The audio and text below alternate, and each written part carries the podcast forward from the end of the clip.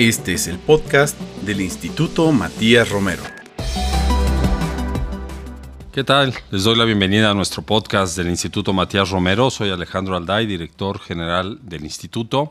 Eh, vamos a iniciar con un capítulo muy interesante sobre una materia nueva que ha llegado a afectar los procesos diplomáticos en el mundo. Eh, vamos a hablar de la disciplina que hoy se conoce como Diplomacy en inglés, diplomacia tecnológica en español. Y para ello estamos eh, con Miguel Mendíbil eh, Royce, quien es profesor de la Facultad de Ciencias Políticas Sociales de la UNAM y experto en estos temas, para que nos eh, ilustre sobre cómo se están desarrollando.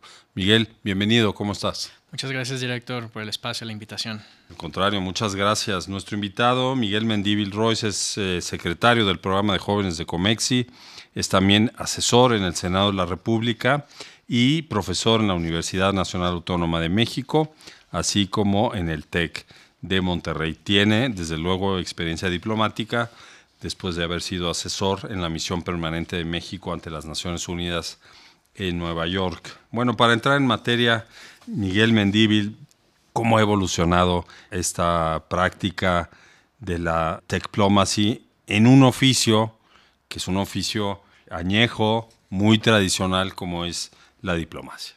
Claro, algo que me gustaría dejar claro al inicio es que este fenómeno no se refiere a que la diplomacia, los diplomáticos discuten temas tecnológicos, porque esto ha sido algo que, ha sido constante durante pues, muchas décadas. Lo importante ahora son, y me gustaría dividirlo en tres, las tres facetas de la diplomacia, que son la comunicación, la negociación y, por supuesto la, representación.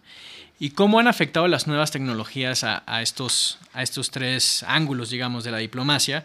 Pues creo que la pandemia los, los dejó muy visibles. Cuando hablamos de comunicación, por ejemplo, ya había una tendencia de diplomacia digital, donde los estados ya utilizan plataformas como Twitter o Facebook, ahora hasta TikTok, para precisamente hablarle a otras audiencias, ¿no? en un esfuerzo de diplomacia pública mediante eh, canales digitales. Eh, pero también estamos viendo cómo, y sobre todo en la pandemia, cómo el ámbito de la negociación también ha cambiado. Cuando todos estábamos ya en, el, en el lockdown, pues tuvimos que trabajar desde casa, incluido también negociar resoluciones de Naciones Unidas, etcétera, desde casa. Y con esto se surgió el, surgió el concepto de lo que denominan el Zoomplomacy, ¿no? Hacer diplomacia a través de Zoom, a través de estas plataformas donde pues muchas dinámicas eh, tradicionales de la diplomacia, sobre todo de la negociación, ustedes están familiarizados con eso, pues ya no existen, ¿no? hablar bilateralmente, etcétera. Pero yo creo que el cambio más importante que ha traído las nuevas tecnologías y sobre todo los actores que han impulsado estas nuevas tecnologías es en el ángulo de la representación. Porque ahora estamos viendo más involucramiento de las compañías tecnológicas en foros donde se discuten estos temas, por supuesto, porque son los agentes que al final hacen estos avances realidad, pero ahora lo hacen desde un punto de vista también con intereses políticos y es aquí donde el, concepto de diplomacy surge. Ya no van a ser empresas que van a la ONU o a otros foros multilaterales o hablan bilateralmente con los países para tratar temas comerciales o de oportunidades de negocio, sino van a ser temas políticos y es, aquí es donde me gustaría enfocar el, el concepto de diplomacy. Muy bien, bueno, creo que está claro que no estamos hablando de este uso natural, diario que tenemos los diplomáticos de las herramientas tecnológicas para llevar a cabo nuestro trabajo, sino de la llegada a la agenda internacional de las grandes empresas de tecnología y que en momentos tienen que pasar también por procesos que se llevan a cabo en el ámbito de la diplomacia. ¿Cómo presentarías tú los principales cambios que ha introducido la implementación de Diplomacy en las relaciones diplomáticas? Para responder esa pregunta creo que primero debemos entender en qué contexto surge Diplomacy. En un contexto, sobre todo es un, concepto que surge o que inventa Dinamarca en 2017, eh, en un contexto en el que este país, como muchos países europeos, Estonia por ejemplo, están 99% digitalizados. Todos sus servicios públicos se basan en servicios en la nube. Entonces, a partir de, la vulnerabilidad de estos países a infraestructura tecnológica, sobre todo en la nube, empiezan a hacerse conscientes de que parte de su seguridad nacional también depende de esta infraestructura. Entonces, estos temas ya no los podemos tratar con Estados Unidos, ya no los podemos tratar con China, tenemos que tratarlos directamente con las empresas que son los responsables de gestionar estas, estas infraestructuras o este, estos ecosistemas. Y es ahí donde Dinamarca, este, en un contexto de digitalización, de un creciente poderío económico de las empresas, decide acercarse a ellas y ya no hacerlo como un Estado hablándole a alguien o algún actor que ve como de segundo nivel, sino abre un consulado o abre lo que ellos denominan una oficina cuya representación es Dinamarca ante las empresas de Silicon Valley y en China también. Y lo hacen precisamente para gestionar una relación política. Entonces, ¿qué es lo que va a hacer Techplomacy? Techplomacy, ¿qué ha cambiado en la, forma en que entendemos la diplomacia? Y voy a regresar al tema de la representación. Ahora la representación en el concepto de Techplomacy es estados eh, empresas tecnológicas. Ya no es un Estado-Estado como el concepto tradicional de la diplomacia sugeriría, sino es una relación diplomática o política entre un Estado y un, y un actor que cada vez es más poderoso económicamente y políticamente. Solo para darte una referencia, el valor de mercado de Apple, por ejemplo, es mayor que todo el PIB de África y está unos pasos atrás de, de alcanzar el PIB de Francia y de Reino Unido. Entonces esto también te habla del poderío económico que se ha traducido, por supuesto, en influencia política. Entonces, la representación es el primer gran cambio. Ahora los estados van a crear estos espacios de negociación, representación política con empresas para gestionar lo que ellos llaman the politics of technology, las implicaciones políticas del uso de la tecnología. Este, ese es el primero. Y el segundo, que es donde me gustaría hacer mayor énfasis, es que también ha cambiado el oficio diplomático. El, diplomático del siglo XXI que se quiera este, relacionar con el fenómeno de diplomacy, pues va a terminar siendo lo que denominamos en este, en este rubro un tech ambassador, un embajador tecnológico, cuya responsabilidad va a ser representar al país ante esas empresas tecnológicas. ¿Y qué implica esto? Pues que este perfil además de, por supuesto, ser diplomático o diplomática con sensibilidad política, el olfato que se necesita, pues tiene que ser una persona que también entiende el lenguaje de estas empresas. Y no me refiero solamente al lenguaje económico de negocios, sino al lenguaje de la materia del fondo, que es entender cómo funcionan los algoritmos, las implicaciones de la inteligencia artificial, este, entre otros temas. ¿no? Entonces, creo que estas dos implicaciones, para resumírtelo, el grado de representación y los espacios que se dedican para ello, y la persona que va a estar a cargo de esta representación, que es, un diplomático, pero con ciertos matices que lo diferencian del resto o del diplomático tradicional como lo conocemos. Así es, bueno, es, es, muy importante lo que nos mencionas. Efectivamente, Dinamarca dio ejemplo de, de cómo cambiar eh, esta práctica en particular con una persona que tiene que hablar los dos idiomas, el diplomático, la sensibilidad sobre las prioridades e intereses de su gobierno, pero también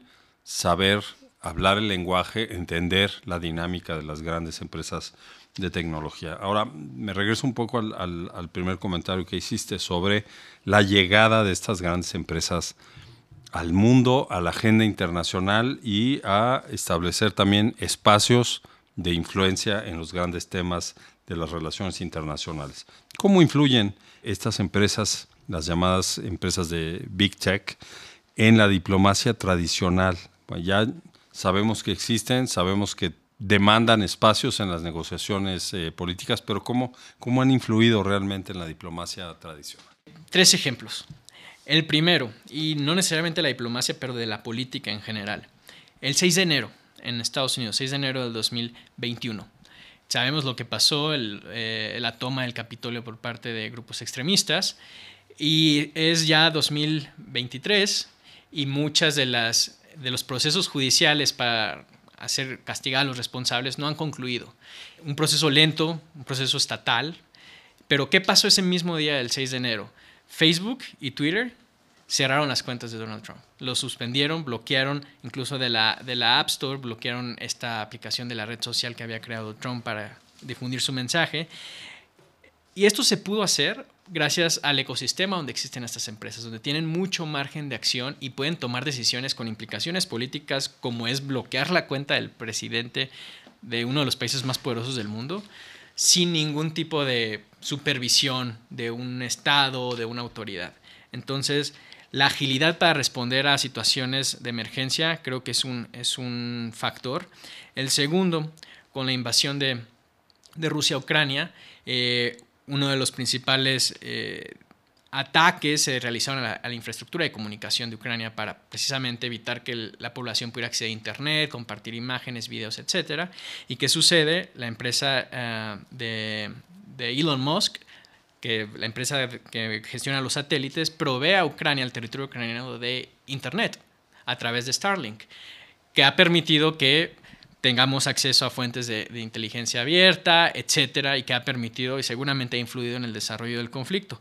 Y el tercero, y donde me quiero detener, es los propios, las propias empresas han tomado decisiones de manera proactiva para meterse a estos foros internacionales. Y voy a dar dos ejemplos muy prácticos. Microsoft abrió su oficina ante Naciones Unidas en 2020 y, no solo fue Naciones Unidas en Nueva York, también abrió una oficina en Bruselas para gestionar los temas que se estén viendo en Unión Europea relativos a privacidad, protección de datos, etcétera, temas que le interesan. Y nombra una suerte, no quiero llamarlo embajador, pero sí una suerte de un representante que al final va a hacer lo mismo que hace el representante de otro país ante Naciones Unidas, que es incidir en los temas que le interesan a su, a su comunidad política. Y otro, el último, el Vaticano negociando con con Microsoft y con IBM un, acuerdo para establecer los principios generales que deben regular el uso ético de la inteligencia artificial. Entonces, ¿por qué? Porque al final estas empresas son las que desarrollan estos sistemas y son las que deben observar principios que quizás se les escapan a los propios estados. Entonces han entrado, ya están negociando, ya están representándose, ya están influyendo directamente en, en eventos geopolíticos y políticos entonces yo creo que está más, más que claro. Bueno, sin lugar a dudas, ¿no? Han, han llegado a ocupar parte de nuestras vidas como individuos, como sociedades, como países, las grandes empresas de tecnología y hoy en día eh, los ejemplos que tú pones eh, pues obligan a, a, sentarse a la mesa los estados, las organizaciones con estas grandes empresas tecnológicas para pues construir, yo diría, una agenda eh, que, pueda atender los desafíos globales que implica el, desarrollo tecnológico, porque pues todos sabemos que hay distintos niveles de desarrollo entre los países, incluso en las organizaciones internacionales se siente esa diferencia en desarrollo al momento de, de tratar un tema. Ahora, ¿cómo lograr que trabajen hacia una agenda común entes tan diversos en cuanto a su influencia a su poder. me refiero al poder, por ejemplo, de las empresas tecnológicas que acabas de mencionar, el poder que tienen algunas grandes potencias, pero en última instancia los estados también tienen un poder sobre las empresas, que es legislar, establecer estos códigos eh, éticos, permitir o, no permitir eh, la transmisión de, su señal o eh, compartir datos dentro de su espacio eh, soberano, digamos, cómo lograr pues ese equilibrio para sentar a la mesa a todos en aras de desarrollar estos retos para la comunidad internacional. Es una pregunta muy muy compleja y con respuestas yo creo que dependiendo de desde dónde lo estés atendiendo. Este modelo Diplomacy sobre todo lleva seis años en la, en la historia de la humanidad, digamos. Y es un modelo mayormente europeo, liberal. Eh, los países que han seguido con este ejemplo son la mayoría europeos. De América Latina solo Brasil lo ha hecho ya de manera este, explícita. Y eso deja de lado pues, a otros países, sobre todo China, que tienen otro entendimiento de cómo debe gobernarse el espacio digital y cómo deben gobernarse las tecnologías este, como la inteligencia artificial, etc. Entonces, en este, en este contexto de posturas tan opuestas, digamos, yo creo que un gran paso que podría este, darse es acordar los principios generales que van a regular el fenómeno de diplomacia.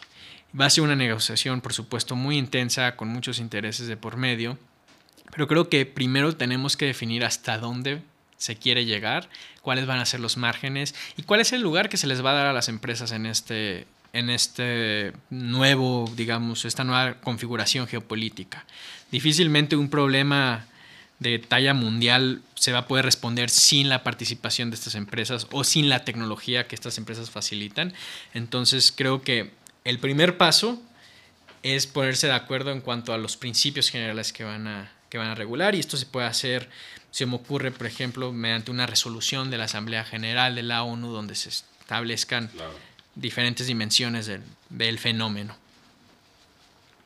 Pues sí, dependerá del, digamos, del objetivo que quieran alcanzar todas las partes. No nos debe extrañar que las grandes empresas de tecnología tengan ya diálogos con los congresos de los países más desarrollados, de los países en donde están teniendo mucho mayor espacio para ejercer su influencia, prestar servicios, vender dispositivos, vender productos. Entonces, eh, pues sí, es, todo un tema el, el, ver cómo evoluciona esto y bueno, pues la idea que propones de principios básicos parece un camino, un camino muy adecuado. Ahora, también estamos viendo el papel que tienen eh, grandes empresas tecnológicas en los conflictos armados, ¿no? Algunos argumentan que antes de que hubiera una invasión física por parte de Rusia en Ucrania, había ya una guerra vía tecnológica, que ya había un, un, ataque, digamos, desde el punto de vista tecnológico. ¿Cómo se puede posicionar este diplomacy en la gobernanza mundial y en particular en los temas de paz y seguridad? ¿Qué, qué nos puedes compartir, Miguel? Esto se relaciona al punto anterior.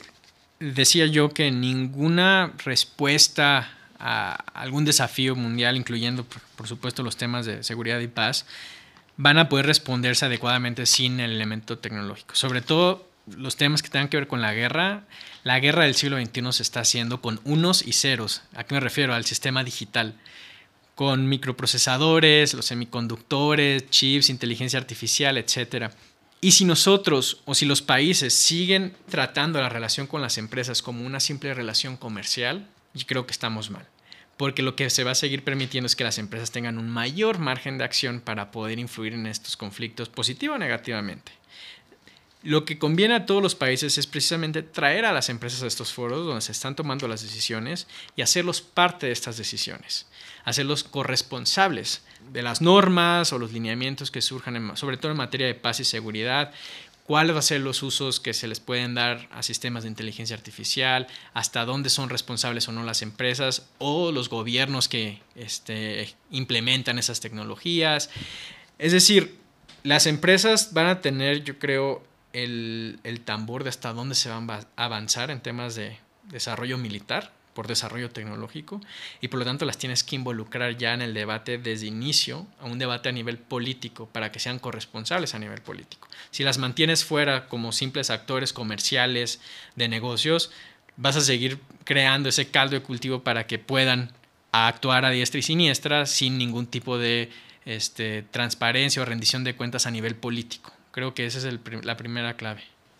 Bueno, eso, a eso iba. Para lograr eso, pues necesitas que las empresas eh, internamente, además de los temas de compliance que todas tienen de responsabilidad social, pues den un paso hacia el siguiente nivel y estén dispuestas a, a someterse a, digamos a lo que se acuerde a nivel a nivel global como códigos de conducta pues responsabilidad ante mal uso de la tecnología yo no estoy tan seguro que esto sea tan fácil, obviamente, porque hay grandes intereses, el negocio es muy, muy rentable y el, la capacidad de influencia es gigantesca. Tú lo acabas de mencionar, nada más con la, la comparación del PIB con el continente africano. Entonces, ¿cómo incidir en que las empresas occidentales y las orientales puedan llegar a ese punto en el que acepten someterse a, a ciertas normas. Cuando vemos que al día de hoy muchos estados ni siquiera están dispuestos a someterse ¿no? a ciertos,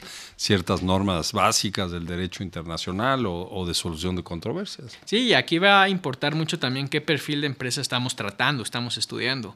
Ian Bremer identifica, cuando se trata de empresas tecnológicas, tres categorías. Las primeras que son las globalistas, las que tienen el interés político de, expandir su presencia a través de las fronteras, de regirse por normativas o llegar a acuerdos a nivel internacional sobre diferentes temas, que son las que creo son más propicias a entrar a esta dinámica que mencionas.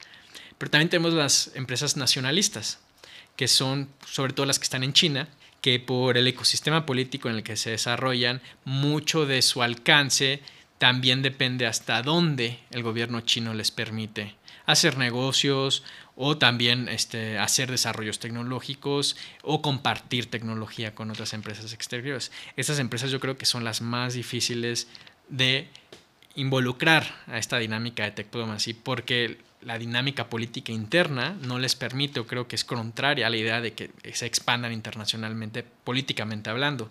Y luego tenemos las terceras que son las utópicas, que son las que pretenden reemplazar al Estado en muchas de las acciones eh, o actividades de la vida diaria.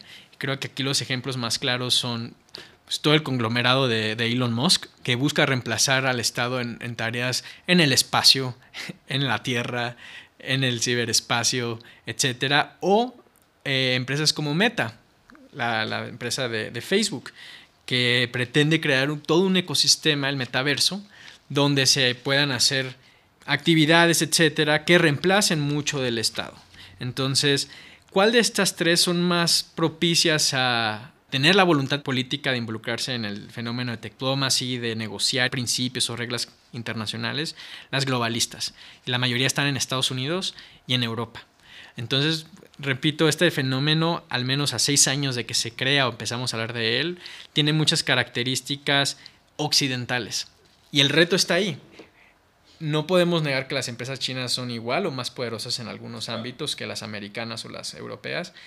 ¿Cómo romper esa barrera política que existe ahorita e involucrarlas en la consecución de acuerdos, de, tratados, de principios, lo que, lo que sea, y hacerlas corresponsables? Ese es el gran, gran reto. Que aquí hay una distinción entre las democracias liberales y los países que tienen regímenes mucho más cerrados y digamos, fuertes en cuanto a la relación con este tipo de empresas y otras empresas. Bien, pues bueno, pues es todo un reto por delante para países desarrollados, desde luego, pero también para los países de renta media, los países en desarrollo. Yo iría directamente al caso de México. ¿Cómo puede México desempeñar el desarrollo de esferas de influencia tecnológica? ¿Cómo lo observas tú que has estado metido en estos años en este tema? Mira, yo creo que el primer paso que tenemos que dar es subirnos al tren del Diplomacy. No hemos nombrado a un embajador tecnológico, Brasil ya lo hizo. Está muy bien posicionado el embajador brasileño este, en los temas con la comunidad tecnológica, ya es reconocido y creo que ahí estamos perdiendo un gran espacio de influencia que podríamos haber tomado de habernos subido antes. Estamos en foros de gobernanza y la inteligencia artificial, etcétera, pero esta relación empresa-estado no la hemos explotado, yo creo, al nivel que deberíamos. Eso por un lado, ¿no? A nivel unilateral, creo que lo primero que tendríamos que hacer es crear una política exterior hacia estas empresas o conceptualizar una política exterior hacia las Big Tech y en consecuencia también nombrar a la primera diplomática o diplomático que se va a encargar de gestionar estas relaciones. Y en segundo lugar, creo que México podría valerse de toda la experiencia diplomática que tenemos de ser mediadores, de ser creadores de normas, facilitadores de acuerdos. Y una vez ya inmersos en esta dinámica de diplomacy, ¿por qué no tratar de influir o de crear los espacios, inclusive, para que estos acuerdos a los que yo me refería o estos principios generales de la diplomacia sean negociados y tratados? De manera muy concreta, ¿por qué México no empieza a crear grupos de trabajo en Naciones Unidas para hablar del tema o grupos de amigos de Diplomacy, etcétera, aprovechando que hasta Microsoft ahí en el vecindario, este, un proyecto de resolución en una de las comisiones de la Asamblea General, inclusive en el ECOSOC, etcétera. Creo que podemos ir metiendo el tema ya directamente de Diplomacy en espacios donde tenemos muy buena reputación y tenemos la, sobre todo esta opinión de la comunidad internacional de que somos mediadores y generadores de normas, defensores del derecho internacional. Creo que nos podríamos aprovechar de, de, ese, de esa tradición diplomática que tenemos. Pues sí, ciertamente hay, hay espacios de oportunidad que México puede aprovechar. El caso del embajador de Dinamarca, el embajador en Silicon Valley, no sé cómo lo evalúas tú, pero él, él acabó trabajando para una empresa Sí. de Silicon Valley. Entonces, digamos que, ¿cuál es la vulnerabilidad que tiene un personaje de estos cuando se mete tanto al mundo de las empresas versus su responsabilidad originaria con el Estado? Yo creo que no están peleadas. Tanto empresas como estados tienen un interés de que la relación política llegue a buen puerto. Tanto el Estado necesita a las empresas como las empresas necesitan al Estado. Y eso no lo podemos negar. El embajador tecnológico de Dinamarca, que fue el primer embajador de la historia, el embajador tecnológico de la historia, era diplomático de carrera. Y creo que en Silicon Valley creó pues, este conocimiento, este conjunto de habilidades para que después una empresa como Microsoft se diera cuenta de que necesitaba diplomáticos también en sus filas. ¿Para qué? Para gestionar la relación diplomática entre Microsoft y, en este caso, la Unión Europea, donde está él ahorita.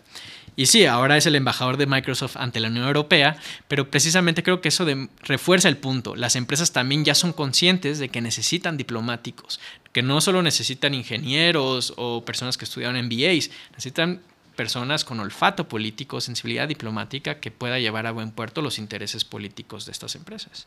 Y a la inversa, los gobiernos también necesitan tener mayor flexibilidad en su- Exactamente. En, su, formación diplomática para enfrentar este tipo de, de realidades y otras, ¿no? Y tú acabas de estar aquí en el Instituto Matías Romero dando una serie de capacitación a los jóvenes becarios que están ahora con nosotros.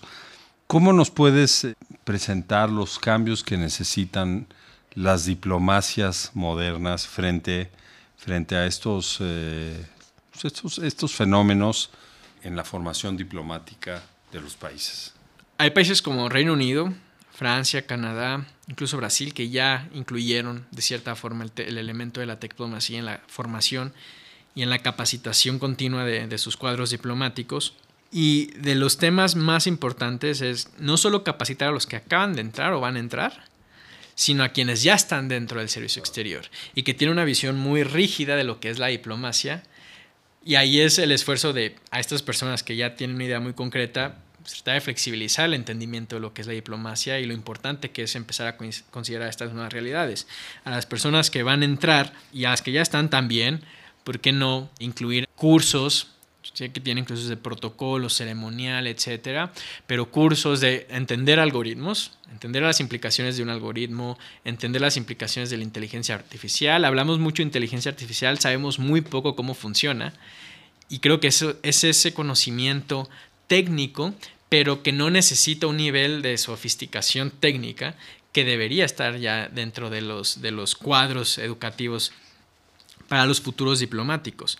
¿Cómo se van a poder sentar ellos, ellas, a hablar con el CEO de Facebook o el CEO de, no sé, de, de Apple o de Tencent si no saben cómo funciona un algoritmo, si no saben cómo funciona un sistema de inteligencia artificial, si no logran entender la relación entre cómo está programado un cierto algoritmo y las implicaciones políticas que eso tendría en su país, etcétera. Entonces es creo que un buen paso es empezar a meter cursos que empapen de estos conceptos y dinámicas técnicas a los futuros diplomáticos y a los que ya están también, que, que estén en el consulado en San Francisco, por ejemplo, y que puedan entablar cierta interlocución con estas empresas. Claro. Escuchábamos a un científico italiano, al doctor Faggio, que dio una conferencia sobre el papel de la inteligencia humana frente a la inteligencia artificial. Este señor es el creador del microprocesador, una carrera muy amplia ahí en Silicon Valley desde los años finales de los años 60 hasta los 90. Y él lo que subrayaba es que todas las personas, y aquí incluyo a esos diplomáticos a los que te refieres, digamos, personas que ya están en la carrera, tienen que tener conocimientos básicos sobre inteligencia artificial, por lo menos saber cómo se genera y para qué efectos se genera. Eh, y lo que él decía es que todas las personas al final del día mantienen la capacidad de distraer a las máquinas sobre la inteligencia artificial que querría imponerse sobre la inteligencia humana, por una razón, por la falta de conciencia de la inteligencia artificial. Qué interesante lo que mencionas. Él, él, concluía que al final del día no habría que tenerle tanto miedo a la inteligencia artificial si la conoces, porque el, el ser humano todavía puede ser una capacidad dentro de la de la, inteligencia eh, humana, la cuántica, él mencionaba, frente a las máquinas, ¿no? porque somos los, los creadores de las máquinas. Pero para ello hay que conocer de lo que estás hablando y en dónde estás parado. Exactamente. Si es un requisito eh, previo. Entonces, súper interesante lo que nos comparte hoy. Miguel, muchísimas gracias por estar, por estar con nosotros en este capítulo del podcast. Eh, ¿Algún comentario final de cierre? Bueno, eh, agradecerles el, espacio y la oportunidad de seguir hablando de estos temas y subrayar la importancia que hay ahorita en el campo de las relaciones internacionales a nivel académico de hablar de estos temas. Somos muy pocos académicos en México los que estamos hablando ya de diplomacia y creo que hay un área de oportunidad para las universidades también que ya incluyan en sus, en sus planes de estudio estos temas. Y bueno, también otra, otra reflexión de pues que México tiene que subirse a esta, a esta tendencia antes de que sea demasiado tarde y, y, otros países de América Latina se sigan posicionando cuando México lo pudo haber hecho desde hace ya un par de años. Muy bien, pues nos quedamos con estas, con estas reflexiones de Miguel Mendíbil, quien es eh, secretario del programa de jóvenes de Comexi, también profesor de la Facultad de Ciencias Políticas y Sociales de la UNAM y del TEC de Monterrey, aquí en el campus de Ciudad de México, y quien ha trabajado en estos temas que nos compartió el día de hoy, principalmente la nueva disciplina de Tech Diplomacy. Gracias y nos escuchamos en nuestro próximo capítulo. Hasta pronto. Puedes consultar el resto de los podcasts y MR en Spotify, Apple Podcast y SoundCloud, así como en el sitio web del Instituto Matías Romero. Este podcast es una producción de la Dirección de Difusión del Instituto Matías Romero.